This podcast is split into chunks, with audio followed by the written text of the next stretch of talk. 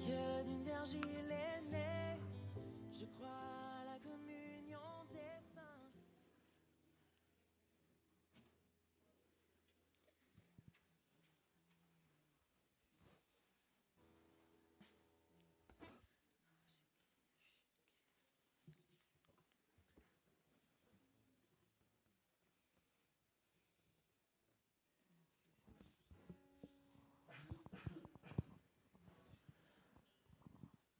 Bonjour et bienvenue à la chapelle évangélique Pentecôte ce matin. Bonjour à ceux qui nous regardent via, via le web. J'espère que vous êtes reconnaissants pour euh, la vie ce matin, pour la santé que Dieu nous donne. Puis, euh, ce matin, euh, prenons le temps de se concentrer sur Dieu l'auteur et le créateur de tout. Puis qu'on oublie les tracas de la semaine, qu'on mette ça de côté, puis qu'on se concentre sur le roi des rois, le Seigneur des seigneurs, qu'on prenne le temps de le louer, l'adorer. La parole nous dit que tout ce qui respire loue l'Éternel. Fait que vous respirez un matin, vous n'avez pas le choix de louer. fait que je vous encourage ce matin. On oublie, on oublie tout, on se concentre sur Dieu, on respire, on le loue. Amen.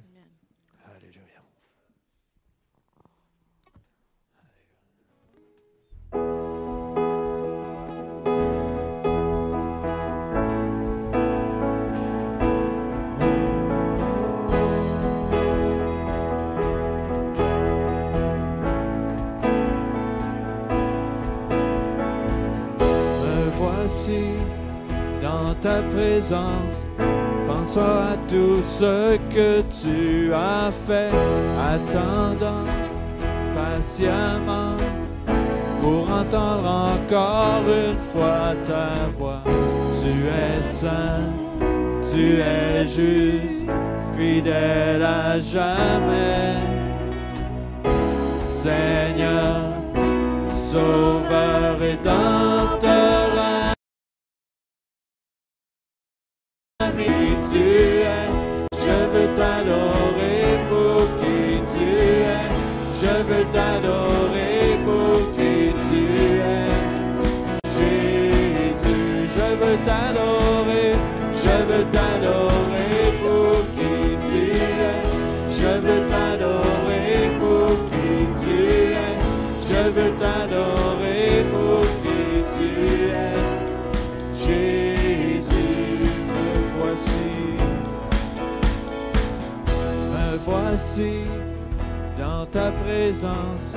pensant à tout ce que tu as fait, attendant patiemment pour entendre encore une fois ta voix.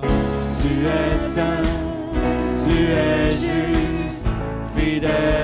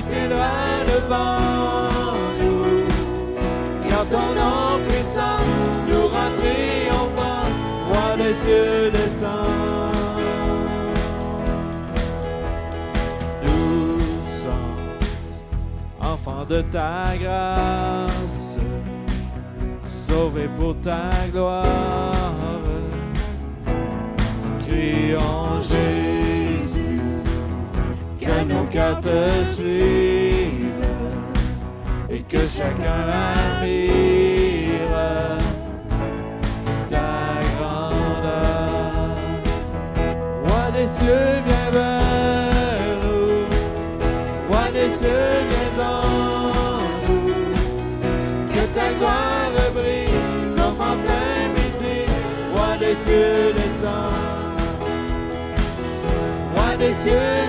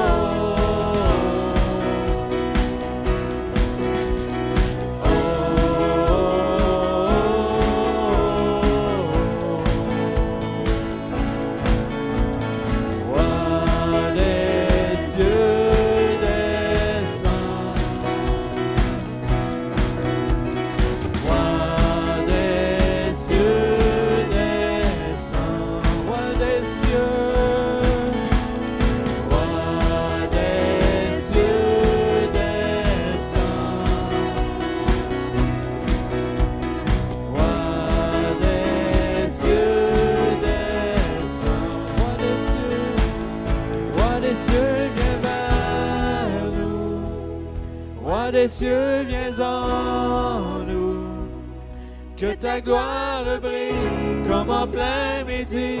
Roi des cieux, descend. Roi des cieux, viens pour nous. Qui tiendra devant nous? Car ton nom puissant nous rend triomphants. Roi des cieux, descend. Roi des cieux. Roi des cieux, viens vers nous. Roi des cieux, viens en nous. Que ta gloire brille comme en plein midi. Roi des cieux, descends. Roi des cieux, viens pour nous. Qui tiendra devant nous? Car ton nom puissant nous rend triomphants. Roi des cieux, descends. Car ton nom, car ton nom puissant nous rend triomphants. Roi des cieux, descends. Car ton nom, car ton nom puissant nous rend triomphants. Roi des cieux, descends. Alléluia. Roi des cieux, descends. Alléluia. Alléluia.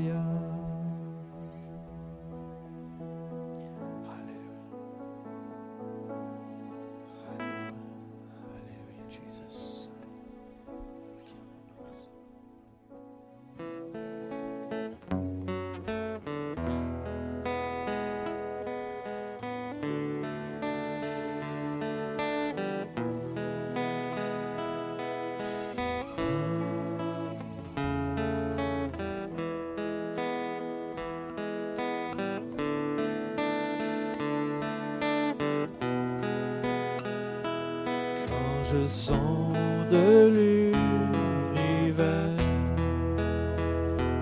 Les astres que tu as créés, les océans,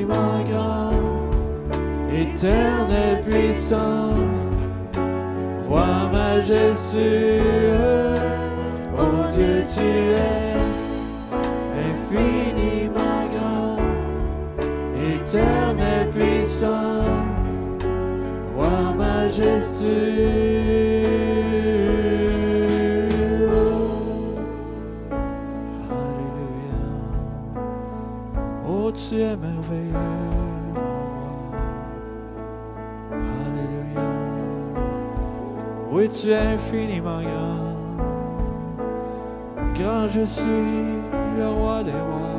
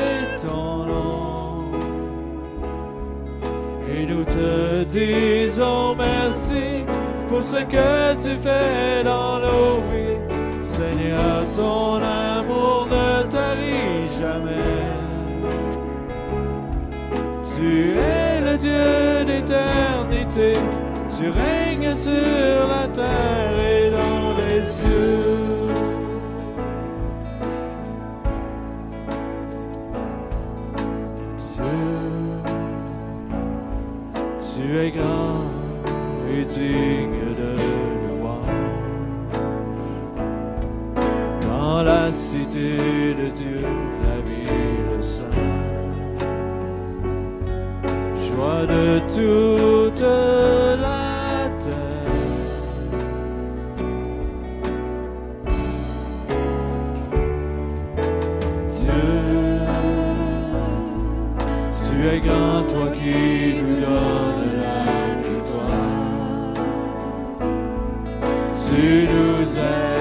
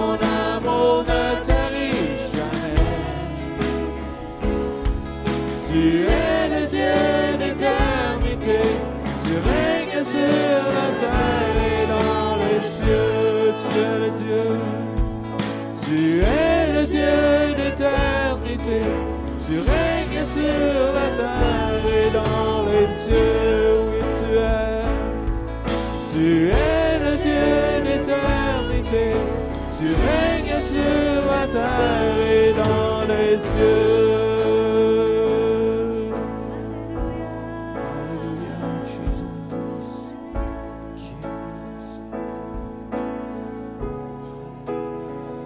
merci, merci Seigneur pour ton œuvre dans nos vies, alléluia.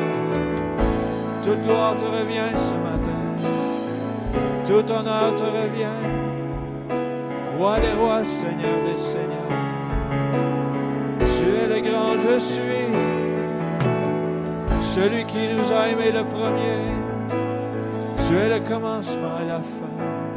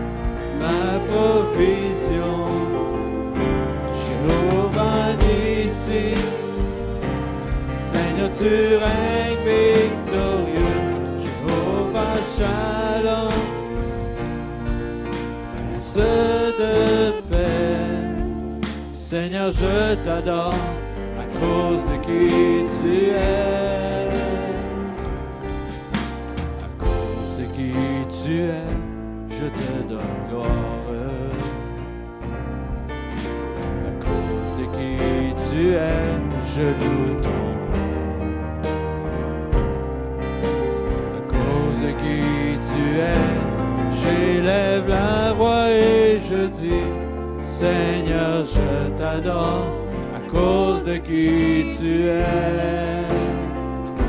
Seigneur, je t'adore à cause de qui tu es, Jéhovah, Jéhovah Jéré, ma provision, Jéhovah Nissi, Seigneur, tu es.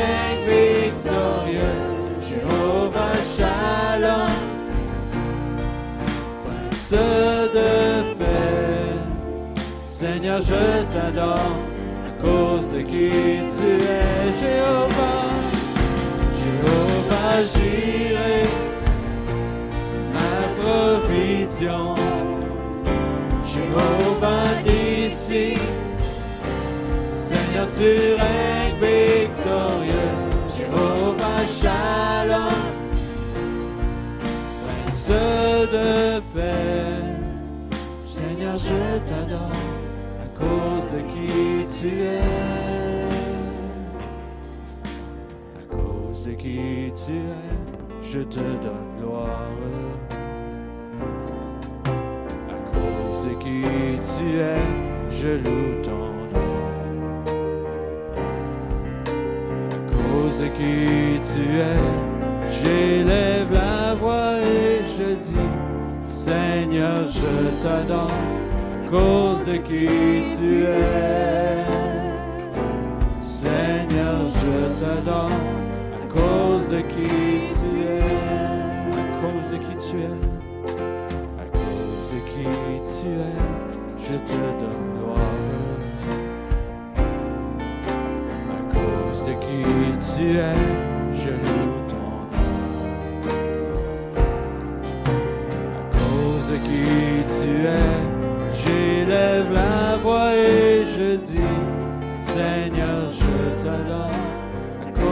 qui tu es. Seigneur, je t'adore à cause de qui tu es. Oui, Seigneur. Seigneur, je t'adore à cause de qui tu es.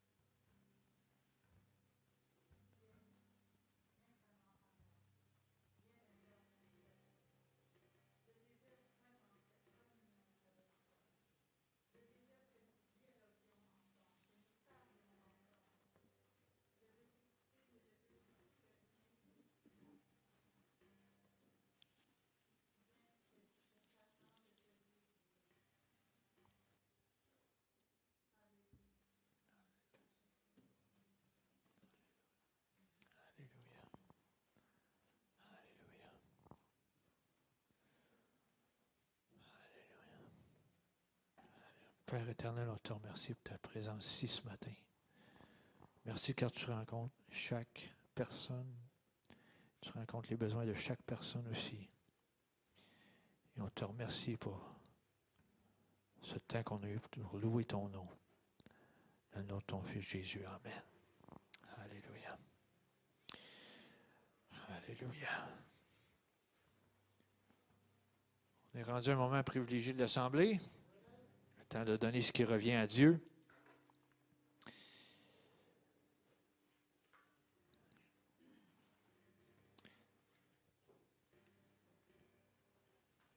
Cette semaine et peut-être dans les quelques semaines à venir, euh, je vais prendre le temps de vous parler sur euh, la semence. Euh, le printemps, c'est peut-être synonyme avec le temps des semences. Puis, euh, si tu sèmes rien, tu ne récoltes rien. C'est un principe qui marche dans le naturel, mais qui marche autant dans le spirituel aussi. Euh, J'ai sorti un verset assez simple dans Marc 4, chapitre 4, verset 3. C'est le début de la parabole du sommeur, mais ça dit un sommeur sorti pour semer. Il n'y a pas beaucoup de versets dans ce fameux. euh, pas beaucoup de paroles dans ce fameux verset-là. Il n'est pas très long. Mais un sommeur sorti pour semer. Le sommeur a fait quoi? Il a fait une action. Il a décidé de faire quelque chose. Il a décidé de mettre de la semence en terre.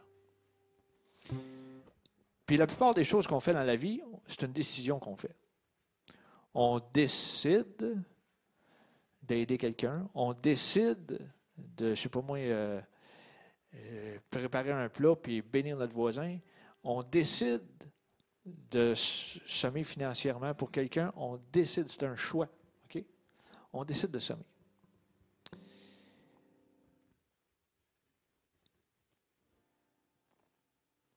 Fait que je, je résume comme ceci. Tu peux semer du temps pour servir les autres.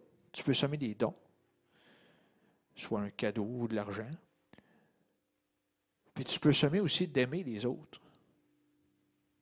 Tu sais, des, fois, des gens autour de nous autres, on ne le réalise pas, mais ils ont besoin d'être aimés. Ils ont besoin qu'on les écoute. Mais tu dis, comment que je fais? On ne peut même pas toucher personne. Oui, c'est vrai. Mais si des fois, tu arrives au- auprès de quelqu'un, puis la personne se met à déballer son sac devant toi, est-ce que tu vas prendre le temps d'écouter? Ou est-ce que tu vas juste regarder ta montre et dire c'est long ton affaire? Non. Tu sais, le principe de semer, ça, s'applique dans plusieurs sphères de notre vie.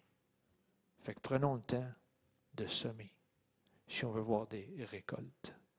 Fait que je pourrais en parler longuement ce matin, mais je m'arrête là-dessus. On sème tout ce que j'ai nommé, on sème ce qui revient à Dieu. Puis on s'attend à Dieu, on ne s'attend pas aux hommes, on s'attend à Dieu qui va avoir une récolte. OK? Fait que prenons comme habitude de semer chaque jour de notre vie. Puis à un moment donné, tu vas avoir des récoltes qui vont rentrer, tu vas dire comment ça se fait? Mais c'est parce que j'ai été obéissant au cours des semaines, des mois, des années, des dizaines d'années peut-être. Puis là, paf, voyons donc, je ne l'ai pas vu venir. Non, tu ne l'as pas vu venir parce que c'est Dieu qui l'a fait. Fait que ce matin, j'invite les préposés à s'avancer, s'il vous plaît.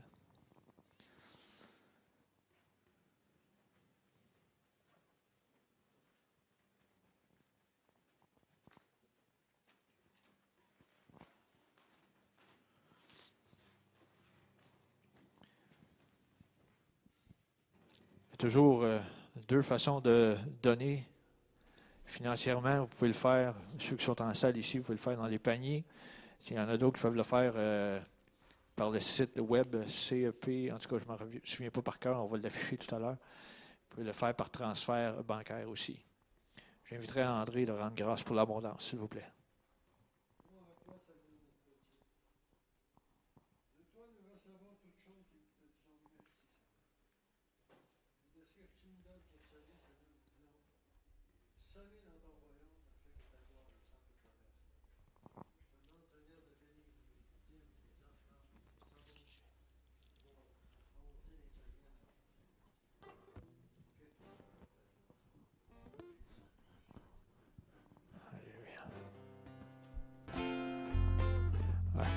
De qui tu es, je te donne. À cause de qui tu es, je loue ton nom.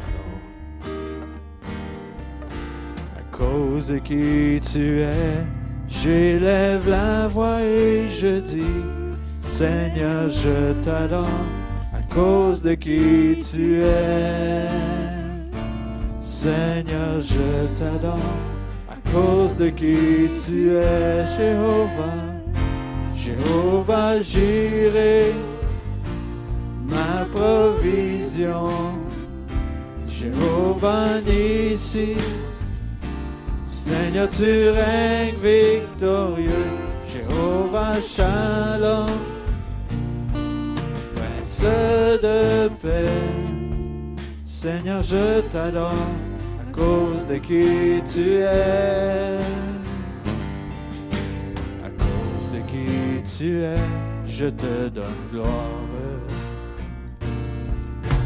À cause de qui tu es, je loue ton nom.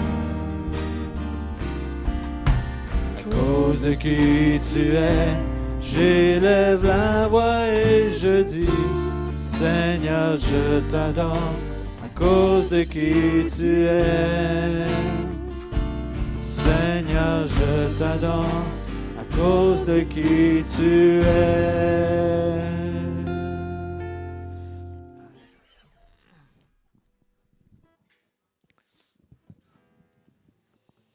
Alléluia. On va poursuivre avec les annonces ce matin.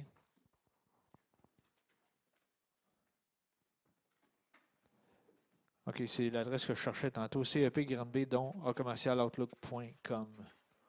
On peut continuer. Anniversaire cette semaine, Marie-Lou Lampron, juste là.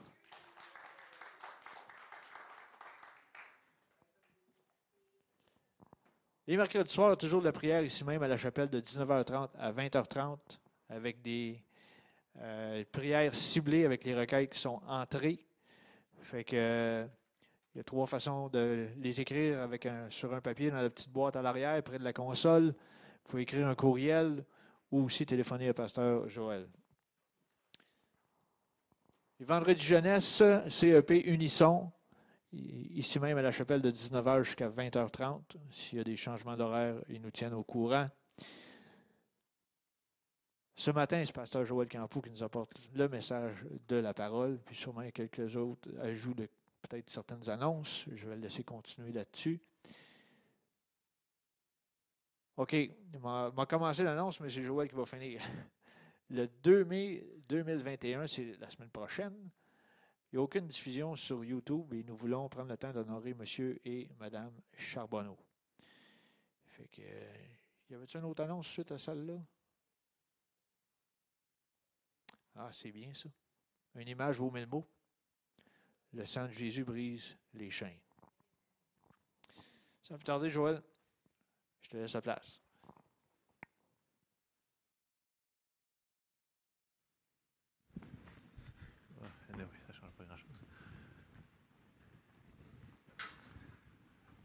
Bonjour. Alors, pour continuer dans, dans les annonces que Donald a commencé, la semaine prochaine, euh, donc dimanche le 2 mai, on a réussi, après torture de M. et Mme Charbonneau, de les faire venir ici. Euh, ça ne fut pas facile, mais la semaine prochaine, on, était pour faire euh, une célébration, mais par vidéo Teams. Mais là, finalement, ils vont être ici. Donc, M. et Mme Charbonneau vont être ici avec quelques membres de la famille aussi proches de M. et Mme Charbonneau. Donc, la semaine prochaine, c'est sûr que ce ne sera pas filmé. Euh, il va y avoir louange, il va y avoir probablement la communion, il va y avoir ensuite les vidéos de montage qu'on a reçues avec, je vous, je, je vous volerai pas tout le punch, là, mais on a plein de beaux vidéos qu'on a reçues de plein de gens qui sont venus ici, des prédicateurs dans les dernières années qui ont fait des beaux vidéos pour euh, Monsieur et Madame Charbonneau. Je pense que ça va vraiment leur faire plaisir à eux. Donc, si vous pouvez être ici, venez en grand nombre. D'après moi, on va remplir vraiment toute la salle, mais on va se distancer comme on peut. Après ça, on en mettra en bas s'il faut, mais c'est ça. Donc, euh, la semaine prochaine, c'est vraiment une réunion différente, mais c'est comme une réunion, en réalité, il va y avoir louange, donc n'arrivez pas en retard. Il va y avoir aussi, euh, comme je vous dis, communion et ensuite le montage vidéo pour euh, honorer M. et Mme Charbonneau. Donc, ça, c'est pour la, petite annonce que Donald avait commencé tantôt. Je- moi, je, je suis vraiment content qu'il soit là en personne. Parce que, tu sais, en vidéo, c'est. Conférence, c'est le fun, même année. C'est le fun quand on est en vrai. Amen. Fait que euh, ça, c'est pour ça. C'est ma première petite annonce. Deuxième petite annonce, les gens ont vu en arrière qu'il y avait des, euh, des items artisanales euh, sur la table en arrière. C'est Christian qui les a faites. Donc, c'est quoi cette affaire-là? C'est pour des aumônes désignés. Il y a des gens présentement dans le besoin dans l'Église qui ont besoin. Je ne sais pas si vous vous souvenez, il y a deux ans, on avait fait les, euh, les- petites croix que Christian avait faites, puis il y avait un pot, puis qu'on mettait, là, ça, puis ça allait pour les missions, donc ça allait pour l'évangélisation. Là, ça, ça va vraiment pour un aumône désigné. OK? Donc, s'il y a quelque chose là-dedans qui, fait votre affaire, donc vous mettez l'argent, il y a- comme des prix que Christian a comme indiqué là, dans le pot en arrière. Ça ne sera pas là longtemps. on, voulait le mettre dans la bibliothèque, mais il n'y a pas de- de- d'espace. On le met en arrière là. Donc, ce n'est que temporaire, c'est juste pour montrer ce que Christian y a fait et on s'en sert pour un aumône, donc des gens dans le besoin. Je répète, des gens dans le besoin, vraiment besoin. Vous savez, dans les temps qu'on vit dans le COVID, il y a des gens qui ont des besoins. Et là, on veut rencontrer des besoins spécifiques. C'est pour ça que c'est là. Donc, puis je vous conte une petite anecdote comme ça. Là, André est dans le bureau, fait que je peux le stouler. Quand on avait fait les petites croix, vous souvenez-vous des, des- petites croix? Moi, je passais à côté des petites croix. Puis moi, je ne suis pas vraiment petite croix. ok, en passant. Euh, Je ne mets pas de collier et ces affaires-là. Mais, fait que là, André, il passe à côté du pot. Il dit Hey, c'est vrai, euh, c'est l'affaire pour l'émission. Fait que là, il sort un 10$, piastres, il met 10$ piastres dans le pot, puis il me donne une croix. Il dit Tu la donneras à, à- ta fille. Là, comme. Il avait compris qu'on avait un besoin pour les missions. Fait que là, j'ai dit, ben, je vais faire la même affaire. Fait que moi, j'ai mon portefeuille, j'ai pris de l'argent, j'ai mis de l'argent dedans, j'ai pris une petite croix, puis je l'ai donné à, à quelqu'un d'autre. Dans, dans le sens que ce que je vous dis, c'est que même si vous, vous autres, ça ne vous interpelle pas de porter ou de mettre des, des cadres comme ça, mais si vous l'avez à cœur, juste si vous l'avez à cœur, de donner des aumônes, ben, mettez le prix ou donnez-le à quelqu'un ou mettez juste de l'argent dans, le pot, ça s'en va directement en aumône désigné. OK? Fait que c'est ma petite parenthèse pour ce matin pour les petites annonces. Ça va? Amen? OK. Ce matin, ce matin, euh, ce matin, j'ai un message un petit peu différent comme d'habitude. Euh, je l'ai intitulé La volonté de Dieu. OK? Puis euh, on, va, on va partir en prière avant parce qu'il y a des choses là-dedans qu'il faut qu'on démélange. Donc, on va demander au Seigneur qu'il nous aide à nous démélanger. Amen? On va partir en prière. Seigneur, on te remercie ce matin parce qu'on peut entendre ta parole. Parle à nos cœurs, ouvre les yeux de nos cœurs, Seigneur, mets une garde à ma bouche, Seigneur, puis Seigneur, fais-nous comprendre ce que tu veux nous dire par ta parole ce matin. On te demande ton aide dans le nom de Jésus. Amen. Si je vous demandais ce matin, chacun d'entre vous, on ferait un tour de table, et je vous demandais quelle est la volonté de Dieu pour votre vie, pour euh, votre voisin, pour votre famille, pour vos enfants, pour plein de choses, j'aurais des réponses excessivement différentes. Si je vous le dis, j'aurais des réponses vraiment, vraiment différentes. Parce que la volonté de Dieu est souvent associée à les expériences qu'on a eues ou qu'on n'a pas eues avec le Seigneur. Et, veut, veut pas, aussi, dans l'Église en général, la tradition, la religion nous a enseigné des choses sur Dieu qui ne sont pas nécessairement en ligne avec sa parole. Et ça l'a formé notre caractère, notre foi, nos opinions sur ce que est la volonté de Dieu pour nos vies, la volonté des gens qu'on aime. Vous me suivez? Mais le point final est que la volonté de Dieu, c'est ce que Dieu a marqué dans sa parole. OK? On ne peut pas y aller par Ouais, mais moi, je ne l'ai pas vécu, ça ne marche pas, et à cause que je ne l'ai pas vécu, ce n'est pas sa volonté. Mais si Dieu dit que c'est sa volonté, ça veut dire que c'est sa volonté. Et on va commencer à medler là-dedans, faire un medley. Je ne sais pas si ça se dit. non, ça ne se dit pas en français. Bon. OK. Je vais sortir des mots québécois, anglais puis français ce matin. Vous allez me suivre quand même. Ce n'est pas en, espagnol. Puis je vais vous faire un petit background pour vous expliquer un peu où est-ce que je m'en vais. Bon. Ceux-là qui me connaissent, vous savez que j'ai travaillé la plupart de ma vie dans des boutiques de ski alpin et de vélo. OK? Donc, j'ai fait ça pendant environ un bon 26, 27 ans. Euh, professionnellement, j'étais dans ce domaine-là. Et je vais vous conter des anecdotes sur les gens qui font du vélo, mais qui en font beaucoup. Donc, les gens qui font beaucoup de vélo, là, ils ne vont pas s'acheter un vélo à 200 pièces. Ils vont s'acheter des vélos à plusieurs milliers de dollars. Ceux-là qui en font en compétition, ça va monter dans des dizaines de milliers de dollars. Puis quand on est rendu niveau olympique, c'est c'est- c'est 20 000 piastres environ, grosso modo. Donc, j'ai travaillé avec ça pendant bien, bien, bien des années. Et j'avais beaucoup de gens qui, parce qu'ils font du vélo, ont des opinions sur la mécanique. Alors, je vous donne des exemples. J'avais euh, beaucoup de clients du Centre national de cyclistes à Bromont. Vous connaissez le, le vélodrome? Donc, l'équipe canadienne vient souvent dans une année s'entraîner là. Et là, bien entendu, vu que c'est les meilleurs cyclistes de la planète, ils croient qu'ils connaissent tous sur la mécanique. Et il y a un gros problème avec ça, c'est qu'il y en a qui connaissent absolument rien. C'est pas parce que tu t'entraînes cinq heures par jour, six fois par semaine, que tu sais comment arranger ton vélo.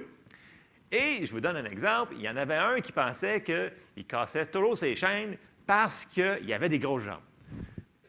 Je sais que ça semble bizarre, mais lui, son expérience, un vélo, ça casse, la chaîne, elle casse à cause que j'ai des grosses jambes. Fait que lui, là, c'est sûr, c'est de la physique, c'est de la mathématique. Le problème était, c'est que lui qui faisait sa mécanique lui-même, il rivait toujours la chaîne de la mauvaise manière. Parce qu'il y a une manière de river une chaîne, OK? Puis, dans les vélos plus haut de gamme, c'est excessivement précis de la manière qu'on doit le faire. Et si tu ne le fais pas comme il faut, que tu as les jambes gros comme un enfant de 5 ans, ça va briser. Fait que même lui, s'il avait des grosses jambes, veut, pas, il fallait que ça soit fait correct. Fait que lui, dans sa théologie de, de vélo, les vélos, ça casse tout le temps à cause qu'il y a des grosses jambes. OK. Premier exemple. Deuxième exemple. J'en avais un autre. Seigneur. C'était un ingénieur, OK, de, profession, c'était un ingénieur, OK? Mm, Puis il était vraiment bon dans ce qu'il faisait, dans l'aéronautique à part de ça. Mais dans les vélos, il pensait qu'il connaît tout, mais il n'avait jamais étudié rien là-dedans. Et encore là, même chose, il cassait toujours ses chaînes de vélo. Toujours, toujours, toujours. Les week-ends, quand ça va mal, tu sais, quand il faut que tu y ailles, le petit port, il cassait sa chaîne de vélo. Puis là, il me disait tout le temps, écoute, c'est pas des bons matériaux. J'ai dit, écoute, un moment donné, je me suis tanné parce que dans les boîtes de pièces, il y a des instructions avec des newtons, puis toutes les affaires qu'il faut qu'on leur dise. Là, j'ai- un moment donné, j'ai sorti, j'ai dit, regarde, ça marque ça. C'est impossible que tu la casses, sauf si tu la mets de la mauvaise manière ou si tu l'utilises de la mauvaise manière. Là, il est comme fait, ah bon. Ayant compris ça, éventuellement, il ne cassait plus de chaîne parce qu'il arrêtait de l'installer de la mauvaise manière lui aussi. Mais dans sa tête, il ne disait pas fort, il ne disait plus à fin, il disait les vélos, ça casse parce que c'est des pièces de mauvaise qualité. Pourtant, c'était des vélos entre 5 et 10 000 C'est une personne qui en faisait beaucoup. C'était sa passion. Voyez-vous, lui, un vélo, la chaîne, elle casse parce que c'est pas une bonne qualité. Même si tu vends un vélo à 10 000 ça, ça casse ça. Et j'en avais d'autres, je pourrais vous donner mais une dernière histoire. J'en avais un autre. Lui, c'est pas des mécaniciens, OK, en passant, mais c'est des gens passionnés pour le vélo. Lui, il aimait juste mettre de l'huile sur les vélos, de l'huile même sur les roues, sur les freins, il mettait de l'huile partout. C'était sa manière de réparer un vélo. Mais malheureusement, il cassait aussi beaucoup de chaînes parce qu'il allait à des endroits qu'il ne fallait pas. Et lui, sa chaîne cassait aléatoirement, comme ça. Puis pourtant, il était bien installé parce que c'était moi qui a posé.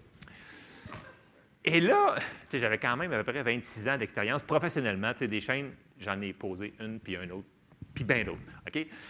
Et là, il me dit Ah, c'est donc bien mystérieux, hein? ça casse tout le temps. On ne sait pas quand en plus. Mais là, je savais tout le temps qu'il avait pogné une roche sur ses dents de, vous savez, le pédalier en avant, ce qu'on pédale, ce qui tient les pédales, OK, là, pour les gens qui sont super techno, là. Il y a des gears là-dessus avec des petites dents, là. Puis quand on frappe une roche, puis la, la dent est là, bien, la chaîne, c'est une question de temps avant qu'elle meure. C'est pas si elle va mourir, c'est dans combien de kilomètres qu'elle va mourir. Et lui, il se promenait avec son vélo dans des endroits comme ça. Puis il frappait toujours son pédalier. Et la chaîne mourait tout le temps. Donc, lui, le vélo, c'est le mystère insondable de la vie que ça va casser. Et je vous donne cet exemple-là parce que, en tant que chrétien, on a un peu le même, le même comparatif. Dans le sens que selon notre expérience, selon ce qu'on pense, au lieu de se fier à ce que Dieu dit, ben là, je ne me compare pas à Dieu, mais Vous comprenez ce que je veux dire? Dans le sens que moi, j'étais le professionnel qui faisait ça, OK, à longueur de journée, tout le temps, tout le temps, tout le temps, et ça fonctionnait. Mais eux autres, selon leur expérience, il y avait une autre théologie. Et des fois, on fait la même chose avec Dieu. On dit, ah, Dieu, à cause que j'ai vécu ça, ben, ça ne s'applique pas pour moi, parce que probablement que c'est mystérieux. Mais ce n'est pas comme ça. Et ce matin, là, on va rentrer dans plein de versets. J'espère que vous êtes réveillés ce matin parce que j'ai beaucoup de versets. Euh, il ne faut pas faire la même chose que ces gens-là faisaient. Puis ils ne faisaient pas de mauvaise foi. Là. Pour eux autres, ils étaient convaincus, convaincus que c'était comme ça la vie. Et ce n'était pas comme ça la vie. Je peux vous le dire, j'en ai trop vu pour vous dire que ce n'était pas comme ça. Donc, on va aller voir ce matin, premièrement, qui est Dieu, ses caractéristiques, ce que lui, il dit de lui-même. Si lui, il dit, ça veut dire que c'est comme ça. C'est comme le manuel d'instruction. Si le manuel d'instruction qui a fait la chose, bien, si ça dit que c'est comme ça, c'est comme ça. C'est comme ça qu'il faut le voir. Et ça devient que, même si, je le répète, on n'a peut-être pas vécu la situation ou vécu la situation différente à ce que la parole de Dieu dit, ça ne change pas que la parole va avoir autorité par-dessus notre situation. Je sais que ce n'est pas facile des fois, puis des fois, on ne comprend pas. On ne comprend pas qu'on a des grosses jambes et qu'on perd les choses. Mais ça se peut-tu que des fois, on ne comprenne pas tout pareil, mais qu'on n'a pas le droit de changer le manuel d'utilisation? On en va embarquer dans, les versets. Vous allez voir où est-ce que je m'en vais. OK. Dieu, il se décrit de plusieurs manières dans la Bible. On l'a vu dans les semaines précédentes. Je vais retourner dans quelques points pour être sûr qu'on ait ça ancré dans le fond. Il faut toujours qu'on se dise, OK, il faut qu'on reste où est-ce que Dieu nous a dit qu'il qu'il a dit qu'il l'était. Il faut, ce que j'appelle, rester du côté de Dieu. Si Dieu nous dit que c'est comme ça, c'est comme ça, même si on ne comprend pas.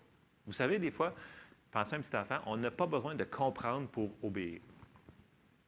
Je sais que des fois, c'est dur sur l'orgueil, mais euh, on n'est pas obligé de tout comprendre pour le faire.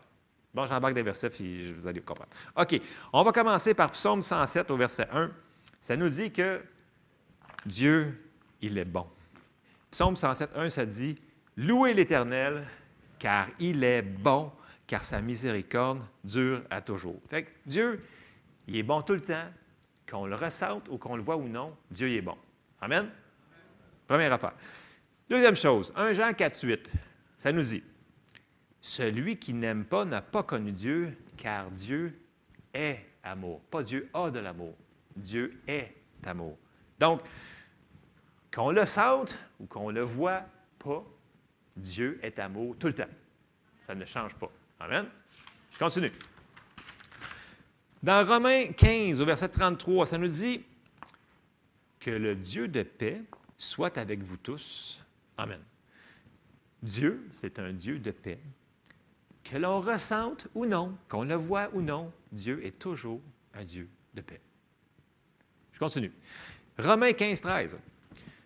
Que le Dieu de l'espérance vous, Dieu de l'espérance, vous remplisse de toute joie et de toute paix dans la foi, que vous abondiez en espérance par la puissance du Saint-Esprit. Dieu est le Dieu d'espérance tout le temps. Qu'on le ressente ou qu'on ne le ressente pas, qu'on le voit ou qu'on ne le voit pas, c'est toujours le Dieu d'espérance. Amen. Je continue. Exode 34 au verset 5. On l'avait vu la semaine dernière ou avant-dernière. Verset 5, ça nous dit L'Éternel descendit dans une nuée, se tint là auprès de lui, donc devant Moïse, et proclama le nom de l'Éternel. Et l'Éternel passant devant Moïse, devant lui, et s'écria L'Éternel, l'Éternel Dieu miséricordieux et compatissant, lent à la colère, riche en bonté et en fidélité, qui conserve son amour jusqu'à mille générations, qui pardonne l'iniquité, la rébellion et le péché, mais qui ne tient point le coupable pour innocent, qui punit l'iniquité des pères sur les enfants et sur les enfants des enfants jusqu'à la troisième et à la quatrième génération. Je retourne à mon verset 6. Dieu miséricordieux, compatissant. Donc Dieu, c'est un Dieu de miséricorde. Tout le temps. Il le dit, il l'a proclamé, je suis un Dieu de miséricorde. Qu'on le sente, qu'on l'ait vu, qu'on ne l'ait pas vu, ça reste qu'il est toujours un Dieu de miséricorde. Il est bon, il est amour, il est paix, il est espérance, il est miséricorde. Et là, ce qu'il a dit, ça ne change pas, peu importe ce qui arrive. Dans Malachie 3, 6, ça nous dit ceci. Car je suis l'Éternel, Je ne change pas. Pourquoi qu'il aurait besoin de changer s'il est parfait? Je veux dire, dans le sens que si tu es parfait, tu n'as pas besoin de changer. Si tu es rendu là, tu es là. Fait nous dit, je ne change pas. Donc, peu importe la situation que l'on fait face, ou que l'on a fait face, ou qu'on a vécu, ou qu'on vit présentement, ça ne change pas que Dieu est bon, que Dieu est amour, Dieu est espérance, Dieu est paix, Dieu est miséricorde. OK? Fait que ça ne change absolument rien. Je sais que des fois, les circonstances qu'on vit semblent contraires à ce qu'on vient de lire.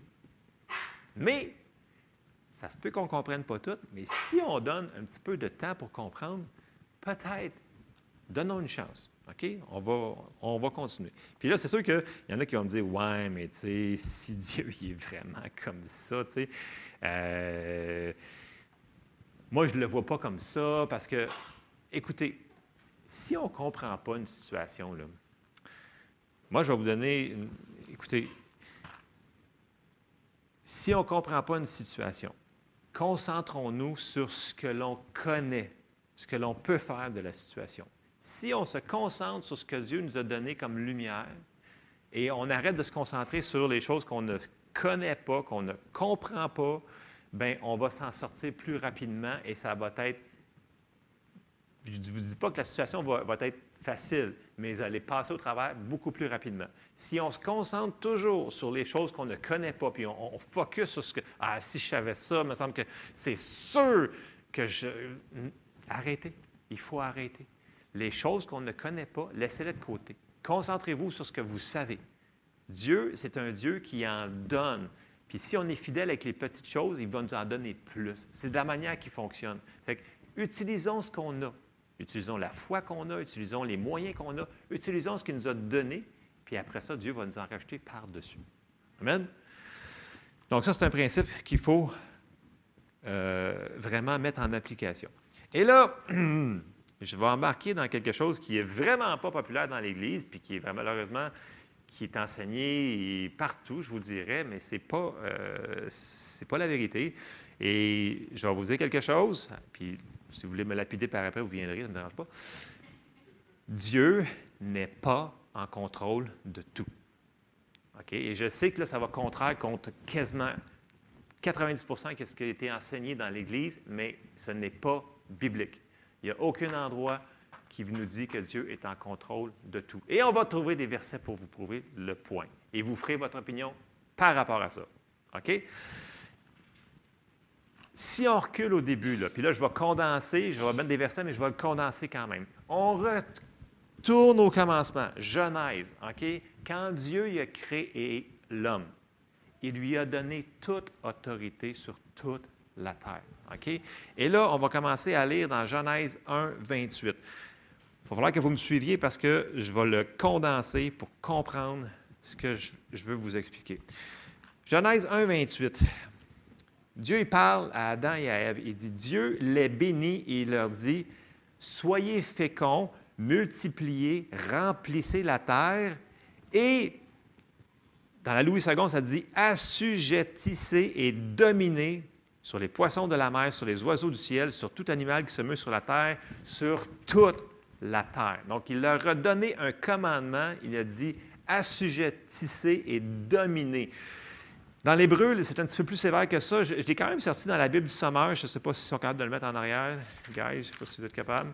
Mais dans la Bible du Sommeur, ça dit Dieu les bénit en disant Soyez féconds, multipliez-vous, remplissez la terre, rendez-vous en maître et dominez. Donc, Dieu, au début, quand il a créé Adam et Ève, il leur a donné toute la domination sur toute la terre. C'était eux les boss. Tout ce qui se passait passait par eux autres. C'était eux les chefs. C'est dans le langage original. Donc, c'était eux. Mais, tout le monde le sait, il y a eu une petite erreur énorme, c'est qu'ils ont désobéi à Dieu. Et en faisant ça, ils ont tout perdu de leur autorité.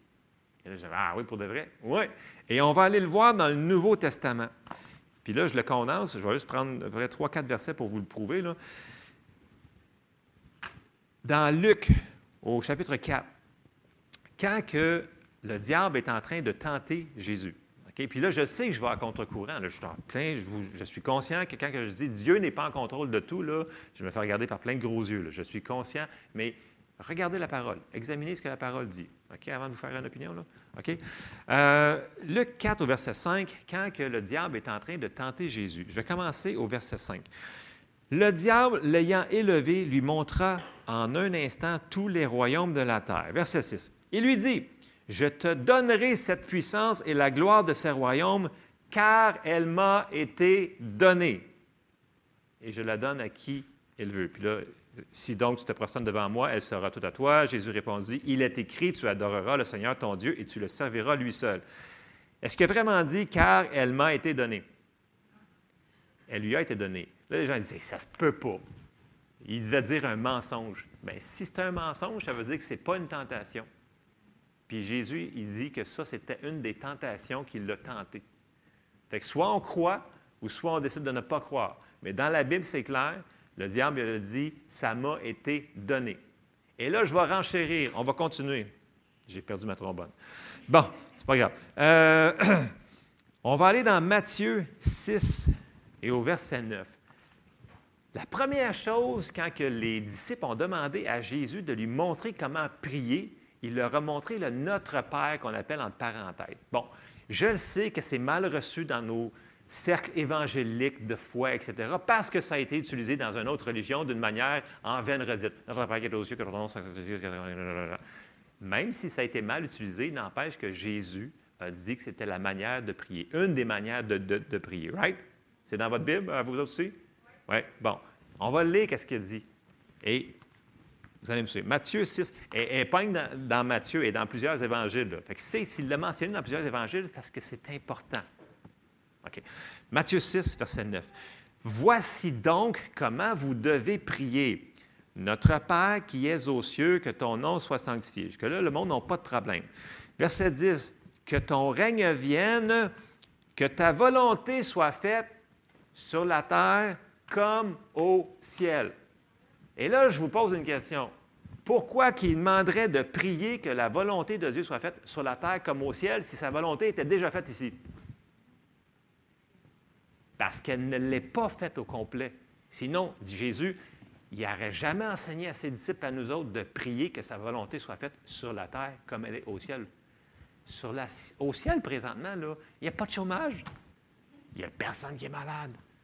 Puis c'est ça que Dieu il veut. Il veut qu'on prie sa volonté ici. C'est important qu'on comprenne ça.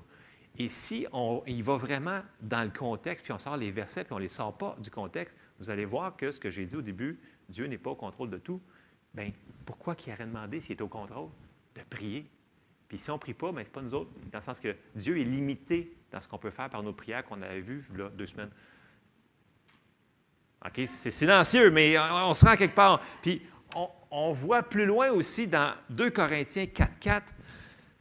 Euh, c'est sûr qu'on on, se bute. Là, je, me, je rentre en plein dans le tas de la religion ce matin parce que, tu sais, écoute, quand on s'est fait enseigner quelque chose pendant 40 ans, c'est dur de se désembobiner cette patente-là. OK? Fait qu'il faut être ouvert à ce que la parole de Dieu va nous dire. 2 Corinthiens 4.4, moi, première fois qu'on me dit ça, OK, je vous dis, ça fait très, très longtemps, je dis, ben voyons donc, sacrilège, blasphème. Parce que j'avais entendu toute ma vie, Dieu est en contrôle de tout. Mais si on lit la Bible moindrement, on s'aperçoit que ça ne tient pas la route du tout, du tout, du tout. 2 Corinthiens 4, 4, je continue. S'il y en a qui ont des roches, mais vous les lancerez tantôt. Euh, pour les incrédules dont le Dieu de ce siècle a aveuglé l'intelligence, là, il parle du diable, qui l'appelle comment le diable? Le Dieu de ce siècle. Euh, dans un autre endroit, ça dit le, prince de la puissance des, ténèbres. Il parle encore de Satan. Fait qu'il dit que sur la terre, c'est lui qui est rendu, qui est en contrôle. OK? Là, vous dites, ah non, c'est déprimant ton affaire un matin. Ça va venir bien mieux tantôt, je vous dis. Bien, bien mieux. Il faut commencer mal pour que ça finisse bien. C'est comme un film, tu sais semble que si tu n'as pas d'intrigue au début, ça, finit. En tout cas. Bon, OK. Afin qu'il ne vise pas briller la splendeur de l'évangile de la gloire de Christ, qui est l'image de Dieu. Donc, le Dieu de ce monde, il veut aveugler les gens pour qu'ils ne voient pas l'évangile. Il ne veut pas qu'ils voient que c'est la vérité. Fait qu'il essaie de les aveugler, il essaie de les attirer. Non, non, c'est pas vrai ce qu'il te dit là. Voyons, Jésus, c'est ça. Voyons, non, c'est une secte, cette affaire-là. Il ne veut pas. Parce qu'il veut garder le contrôle sur la terre c'est là que pourquoi il y a des traditions et des religions comme ça qui sont si engrenées. Puis quand tu dis ça à quelqu'un, des fois, ils viennent méchants et rouges, ils veulent te frapper, te lapider, parce que ça vient les chercher depuis leur trip, mais ils sont inspirés, influencés par des choses qui ne sont pas nécessairement de Dieu. Donc, le premier point que je voulais faire ce matin, c'est que la volonté de Dieu sur la terre peut être interférée par, premièrement, notre ennemi, le diable. C'est la première chose qui peut arriver. Mettons, vous dites, ah, moi, dans ma vie, ça, c'est pas arrivé, cette affaire-là. Mais ça se peut qu'il y ait eu de l'interférence. Vous souvenez-vous dans Daniel, quand Daniel avait prié 40 jours, euh, jeûné, prié 40 jours, puis là, l'ange avait été retenu, puis là, il y a eu sa réponse 40 jours plus tard. Il y a eu une interférence. On voit que c'est dans le monde invisible, dans le monde spirituel. Donc, ça se peut qu'il y ait de l'interférence là. Fait que là, à date, vous me dites, c'est vraiment pas mieux ton affaire. Je oui, je sais. C'est triste, mais il y a une bonne fin. C'est comme un film à l'américaine, ça va finir bien. Euh, et là, la bonne nouvelle pour nous autres, c'est dans le prochain verset que je vais lire. Depuis que Jésus est mort et ressuscité, OK? C'est plus du tout pareil. Oui, le diable, il est encore ici. Il est encore, c'est encore lui qu'on lui a donné l'autorité. C'est encore lui qui a les, comme les clés. Mais, on s'en va dans, dans Éphésiens 1 et on va lire quelque chose. Parce que là, à un il faut, mettre un petit peu de, joie dans cette affaire-là. Éphésiens 1 au verset 19. Puis là, Paul, il prie une prière pour les Éphésiens, parce que c'est très important, et il dit, je vais commencer juste au verset 19, Et quelle est envers nous qui croyons l'infinie grandeur de sa puissance, se manifestant avec efficacité par la vertu de sa force? Il l'a déployé en Christ en le ressuscitant des morts et en le faisant asseoir à sa droite dans les lieux célestes au-dessus de toute domination, de toute autorité, de toute puissance, de toute dignité et de tout nom qui peut être nommé non seulement dans le siècle présent, mais encore dans le siècle à venir. Verset 22. Il a tout mis sous ses pieds, il l'a donné pour chef suprême à l'Église, qui est son corps, la plénitude de celui qui remplit tout en tous. Ce qu'il vient de dire, grosso modo, il dit que Dieu a mis Jésus le chef de tout, au-dessus de tout nom qui peut être nommé, de toute autorité, et qu'il est le chef de l'Église et du corps. C'est qui le corps de Christ? C'est nous autres. Fait il est le chef du corps. Puis il nous a, il a donné autorité à Jésus. Il est au-dessus de tout. Fait que ça veut dire que en tant que chrétien, en tant que personne qui est sauvée, on a autorité sur l'ennemi. Dans le sens que un non-chrétien, c'est pas pareil. L'ennemi peut faire pas mal qu'est-ce qu'il veut avec. Mais en tant que chrétien, nous avons autorité sur toute la puissance de l'ennemi. Pas juste une affaire, pas juste parce que tu as sauvé depuis 20 ans. Dès que tu es né de nouveau, tu fais partie du corps de Christ. Puis, le plus petit chrétien qui se sent faible a autorité sur n'importe quelle chose de l'ennemi. Et c'est ça la bonne nouvelle, c'est qu'on fait partie du corps de Christ qui est notre chef. Donc, il a tout mis sous ses pieds. Donc, les pieds sont dans le corps. OK? Fait qu'en dessous des pieds, là, on est rendu pas mal bas. Là, OK? Fait que ça veut dire qu'en tant que chrétien, nous, on a autorité contre l'ennemi. OK? Il y a juste une chose, par exemple. C'est qu'on a des choses à faire pour collaborer avec Dieu. OK? Donc, on a vu qu'il y avait de l'interférence des fois, mais on a quelque chose à faire des fois pour cette interférence-là pour qu'elle cesse. Pas tout le temps, mais des fois, c'est le cas. Et je vous embarque dans Jacques 4, 7, qu'on a vu aussi dans les dernières semaines et qu'on a vu souvent, qui nous dit Soumettez-vous donc à Dieu et résistez au diable et il fuira loin de vous. Ça, ça s'applique à n'importe quel enfant de Dieu qui est né de nouveau. Si on résiste l'ennemi, il fuira. Et dans le grec, c'est plus fort que ça, la manière qui dit, le mot utilisé, là, il fuira loin de vous, là, ça dit s'enfuir, s'échapper, prendre la fuite, se sauver, connotation d'avoir peur. L'ennemi, quand il voit un chrétien qui prend son autorité en Jésus, il s'en va. C'est ce que la parole de Dieu nous enseigne à travers tout le Nouveau Testament. Dans l'Ancien Testament, c'était différent, ils n'étaient pas sauvés. pas, Jésus n'était pas encore venu. Mais nous autres, en tant que chrétiens, on a cette autorité-là. Et si nous autres, on ne le fait pas, parce que Dieu nous a donné cette charge-là, mais qui c'est qui va le faire? Ça veut dire que sa volonté sur la terre ne sera pas faite. Parce que s'il nous dit à nous autres, résiste l'ennemi, puis tu ne le fais pas, bien, Dieu vient de te donner la charge de le faire. Donc, sa volonté sur la terre ne sera pas faite si on ne fait pas notre boulot. Vous me suivez? Donc, c'est pour ça que je vous dis, je sais que Dieu est omnipotent, omniscient, il peut tout, il connaît tout, il, peut tout faire, il est tout puissant dans le sens que, oui, il peut tout faire selon ce qui s'est limité par sa parole. Dans le sens que s'il avait donné l'autorité à Adam, puis Adam, il l'a donné au diable, bien, nous autres, à cette heure, il faut qu'on vive avec ce qu'il nous a dit de faire, c'est de résister l'ennemi, entre autres. On a plein de choses à faire qu'il faut qu'on fasse, qu'on avait parlé. Entre autres, il faut, prier. On l'a vu dans Notre Père. On doit prier que sa volonté soit faite sur la terre comme au ciel, mais aussi, il faut le résister. Donc, ça, c'est la première interférence qu'on pourrait avoir à faire si on voit des choses dans notre vie qui ne sont pas tout à fait 100% en ligne avec la parole de Dieu. La deuxième chose, parce que là, on se souvient que Dieu, il est bon. Dieu, il est amour. Dieu, il est paix. Dieu, il est miséricorde. OK? On, vous êtes encore d'accord avec ça? C'est encore dans la Bible? All right, super. La deuxième interférence, ben c'est nous autres. C'est notre volonté. Parce que Dieu nous a fait libres. Et là, les gens vont dire, ah, mais là, quand même, Dieu peut toujours passer par-dessus toi. On a des petits problèmes avec ça. C'est que la parole ne nous dit pas la même chose. Et on va aller voir quelques versets. Dieu a créé tous les humains libres de choisir. Il va toujours les encourager à faire les bons choix, mais il ne peut pas outrepasser leur volonté. Et ça encore là, ça a été pas enseigné dans l'Église parce que les gens se sont dit, écoute, Dieu, il est tout puissant, il peut tout faire, puis s'il veut que tu donnes ta dîme, tu vas la donner, puis s'il veut que tu fasses faire ça, il va te faire ça. J'ai un problème avec ça. C'est que tous les versets contredisent ce que tu viens de dire. OK? On va aller voir dans la Bible.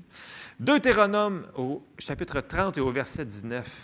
Dieu, il parle, il dit, J'en prends aujourd'hui à témoin contre vous le ciel et la terre. J'ai mis devant toi la vie et la mort, la bénédiction et la malédiction. Je suis au contrôle de tout, fait qu'est-ce qui t'arrive, ainsi sera. Non, pas, pas tout ce qu'il a dit. Il a dit choisis la vie afin que tu vives, toi et ta postérité. Est-ce qu'on a un choix là-dedans? Il semblerait que oui. Puis, tu sais, quand le premier commandement, là, honore ton père et ta mère, afin que tu vives vieux, que tu sois heureux sur la terre.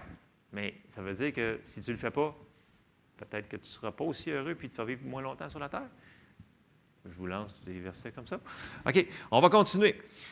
On va aller dans le Nouveau Testament, parce que là, on a dit, ben là, c'était l'Ancien Testament, ça ne s'applique pas.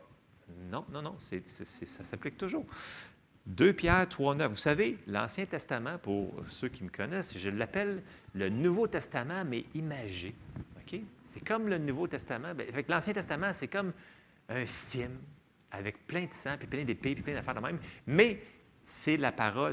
la Bible nous dit que c'est le Nouveau Testament, mais en image, grosso modo. C'est le même qu'il faut le prendre. Ça fait partie de la parole de Dieu. On ne peut pas l'enlever du contexte de ce que Dieu nous a donné comme parole. Amen? OK, 2 Pierre 3, 9. On ne lâche pas, j'ai quasiment terminé. 2 Pierre 3, 9. Vous allez comprendre où est-ce que je m'en vais.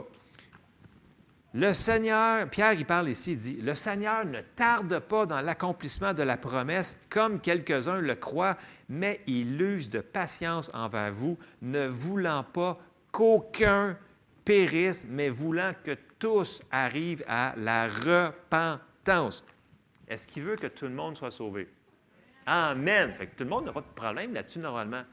Mais là, pourquoi que les gens y arrivent? Ouais, mais tu sais, là, il y a probablement de la doctrine de la prédestination là-dedans. Il y en a, là, qui, écoute, ils ne seront pas sauvés parce qu'ils ont été prédestinés pour ne pas être sauvés. Ou il y en a qui ont été prédestinés pour être malades parce que c'est comme ça qu'ils ont été prédestinés. Mais c'est parce qu'il vient de nous dire, euh, s'il ne veut pas qu'aucun périsse. Ça veut dire que la personne qui était prédestinée, puis arrive au ciel, puis Dieu le regarde, il dit, ben, tu t'en vas en enfer. Ben, merci, hein, mais c'est parce que tu m'as prédestiné, fait que pas le choix. Fait que, je m'excuse, mauvais numéro. Puis, tu sais, sur le levier, puis il tombe dans le trou. Non, mais voyez-vous que ça ne tient pas la route, cette affaire-là? Ça n'a aucun bon sens, là. Ça ne tient pas. Ça ne se peut pas. Fait il n'y a pas prédestiné personne à aller en enfer. Mais il y a des gens qui ont fait des mauvaises décisions. Puis aujourd'hui même, aujourd'hui, ce dimanche 25 avril, est-ce qu'il y en a des gens qui vont mourir et qui vont aller en enfer? Oui. Est-ce qu'il y en a des gens qui vont rejeter la parole de Jésus? Oui. Est-ce qu'il y en a qui vont l'accepter? Oui. Il y a un choix là-dedans. là. Puis Dieu, il dit, je ne veux pas qu'il n'y en ait aucun qui périsse, mais il y en a qui périssent pareil. Fait que est-ce que Dieu est en contrôle de tous ceux-là qui s'en vont en enfer? Non, parce qu'ils ont une volonté. C'est leur décision. Donc, la deuxième obstacle, c'est la volonté des personnes. Et, et toutes les doctrines de religion, de tradition qui nous disent que la prédestination, ces choses-là, c'est une doctrine de démon que j'appelle parce que ça met du sable dans l'engrenage de notre foi. Ça nous dit, ah, mais si c'est pas sa volonté, suis peut-être prédestiné à être euh, pauvre toute ma vie. euh, fait que là, ta foi est comme, mais là, comment veux-tu mette ma foi si j'ai été prédestiné à être pauvre, puis ou à être malade, ou à être ci, à être ça, quand la parole de Dieu nous dit le contraire? C'est des doctrines, c'est des religions qui sont faites pour détruire notre foi, pour nous empêcher de recevoir ce que Dieu a pourvu pour nous. Amen. OK, je sais que c'est intense ce matin, là, mais on va se rendre à quelque part. Euh, Est-ce que Dieu est encore bon? Oui. Est-ce que Dieu est encore amour? Oui. Il est encore paix? Miséricorde? Espérance? Amen. OK. Bon. Euh, la semaine dernière, on avait dit quelque chose, c'est qu'on avait un de nos travails, c'était de demander. OK? Il y a peut-être une personne qui s'en souvient, mais bon. Il faut demander à Dieu. OK? Et si on ne le fait pas, bien, il y a des choses qui ne se feront pas. Puis dans Luc 11, au verset 9, ça nous dit Et moi, je vous dis, demandez et l'on vous donnera. Cherchez et vous trouverez. Frappez et l'on vous ouvrira. On l'a vu la- la semaine dernière. Car quiconque demande reçoit, celui qui cherche trouve, et l'on ouvre à celui qui frappe. Est-ce que c'est vrai, cette affaire-là? C'est vrai, tout le temps. Je vais renchérir par-dessus. On s'en va dans Hébreu 6, au verset 17. Ça nous dit, c'est pourquoi Dieu, voulant montrer avec plus d'évidence aux héritiers de la promesse l'immutabilité de sa résolution, intervint par un serment afin que par deux choses immuables dans lesquelles il est impossible que Dieu mente. Nous trouvions un puissant encouragement, nous dont le seul refuge a été de saisir l'espérance qui nous était proposée. Cette espérance, nous la possédons comme une encre de l'âme sûre et solide. Elle pénètre au-delà du voile. Dans le verset 18, il dit, il est impossible que Dieu mente. De toute façon, quand Dieu dit quelque chose, ça l'arrive. Il a dit, lumière fut, puis la lumière est arrivée. Et c'est impossible que Dieu mente. Donc, ce qu'il nous a dit, s'il dit, demandez, vous recevrez, cherchez, vous trouverez, c'est ça qui va se passer. Après ça, on s'en va dans Jérémie 1, 12. Et j'arrive vers ma conclusion. Jérémie 1, 12. Et l'Éternel me dit, tu as bien vu, car je veille sur ma parole pour l'accomplir. Quelqu'un qui s'appuie sur la parole, Dieu va veiller pour qu'elle s'accomplisse. Ces promesses sont oui, puis il n'y a aucune, comme je disais la semaine passée, j'ai mentionné, il n'y a aucun endroit dans la Bible que Jésus a dit non à une personne. Ses promesses sont oui et amen. Et ça, c'est dans 2 Corinthiens 1, 19, qui nous dit Car le Fils de Dieu, Jésus-Christ, qui a été prêché par nous au milieu de vous, par moi et par Sylvain et Timothée, n'a pas été oui et non, mais c'est oui qui a été en lui, car ce qui concerne toutes les promesses de Dieu, c'est en, en lui qu'est le oui. C'est pourquoi encore l'amen par lui est prononcé par nous à la gloire de Dieu. Bon, dans la Louis II, j'avoue, c'est un petit peu lourd. J'ai sorti la, Bible du sommaire pour éclairer un petit peu. Au verset 20, ça, nous dit Car c'est en lui que Dieu a dit oui à tout ce qu'il avait promis. C'est un petit peu plus clair dans la sommaire. Fait Dieu, il a dit oui à toutes les promesses qu'il nous a données. Fait que s'il nous a donné une promesse, c'est parce qu'il veut l'accomplir dans notre vie. Amen? Bon. Là, on sait que tout ce qu'il nous a promis, c'est sa volonté. Euh, sa volonté, en tant que telle, elle ne change pas. On a dit que Dieu ne change pas. Sa volonté ne change pas aussi. Mais, on ne se cachera pas, dans le monde dans lequel on vit, des fois, on va vivre des situations, puis ça ne se passera pas toujours comme on l'a voulu. Et même pas toujours comme on va l'avoir cru. Et c'est là qu'il faut être ouvert à toujours rester, ce que je disais tantôt, rester du côté de Dieu. Dans le sens que, OK, il y a une situation qui arrive, ça me dit que c'est pas comme ça dans la Bible que ça serait supposé d'être. Mais même si je ne comprends pas, je vais rester du côté de Dieu. Et là, je vais vous envoyer dans, dans le sens que ça se peut que Dieu réponde à notre prière d'une manière infiniment au-delà de ce que notre super intelligence génialissime puisse penser. Ça se peut-tu? Que Dieu va répondre à ta prière pareil, mais d'une manière que tu n'aurais jamais pensé? Ça vous est-tu déjà arrivé? Moi, ça m'est déjà arrivé plein souvent. J'étais sûr que j'ai demandé de clair précis, puis c'est arrivé. J'étais comme, ah, ben, ah, ben oui, c'est arrivé. J'avais jamais pensé que ça ferait de même, par exemple. Ça se peut que des fois qu'on ne comprenne pas toute la manière que Dieu va le faire accomplir, mais il va veiller sur sa parole pour qu'elle arrive quand même. Et là, il faut, que je finisse. Proverbe 3, au verset 5, vous le connaissez, on le sait, mais il faut qu'on qu s'en souvienne. Ça nous dit Confie-toi en l'Éternel de tout ton cœur et ne t'appuie pas sur ta sagesse. Je sais que tu es super intelligent, tu as 14 bacs, 14 diplômes, mais tu ne pourras jamais comprendre tout ce que Dieu va faire. Parce qu'il en sait pas mal plus que nous autres. On ne change jamais la parole de Dieu. Dieu est amour, Dieu est paix, Dieu. C'est la même chose. Mais ça se peut qu'on ne comprenne pas toujours de la manière qu'il va le faire accomplir. OK? Verset 6. Reconnais-le dans toutes tes voies et il aplanira tes sentiers. Amen. Ça sent bien encourageant le film, là. OK? Dans le sens que ça va bien aller. OK? Dieu va aplanir les sentiers en avant de nous. OK? ça se peut des fois que soyons ouverts à recevoir de Dieu la même chose qu'on a demandé. On ne fait pas de compromis, mais ça se peut que ça arrive d'une manière différente. Ou combien de fois que c'est arrivé par une. C'est Dieu qui est notre source, mais c'est arrivé par une personne. La réponse est arrivée, puis la personne, elle arrive, puis ta réponse est arrivée par une autre personne. Ça, ça peut arriver. Ne limitons pas Dieu dans la manière qu'il va agir dans sa prière. Il va toujours accomplir sa parole. OK? Mais il faut être ouvert. Et Paul trouvait ça tellement important qu'il a fait trois prières très spécifiques dans la Bible qui ont rapport à ça. J'en ai sorti juste une, c'est dans Éphésiens 3. Paul, il priait pour l'Église d'Éphèse. OK? Puis là, il leur dit, je vais commencer la prière de Paul au verset 13. Donc, Éphésiens 3, 13. Aussi, je vous demande de ne pas perdre courage à cause de mes tribulations. Pour vous, elles sont votre gloire. Là, il aurait pu dire ou à cause de vos tribulations. OK? Perdez pas courage. C'est ça qu'il veut dire. Après ça, il dit À cause de, cela, je fléchis les genoux devant le Père, duquel tire son nom toute, la, toute famille dans les cieux et sur la terre, afin qu'il vous donne, selon la richesse de sa gloire, d'être puissamment fortifié par son esprit dans l'homme intérieur. On sait qu'on est trois parties. On est un esprit, nous avons un âme et nous vivons dans un corps. Si on comprend qu'on est un esprit, ça se passe en premier dans l'homme intérieur qui appelle l'homme intérieur ici.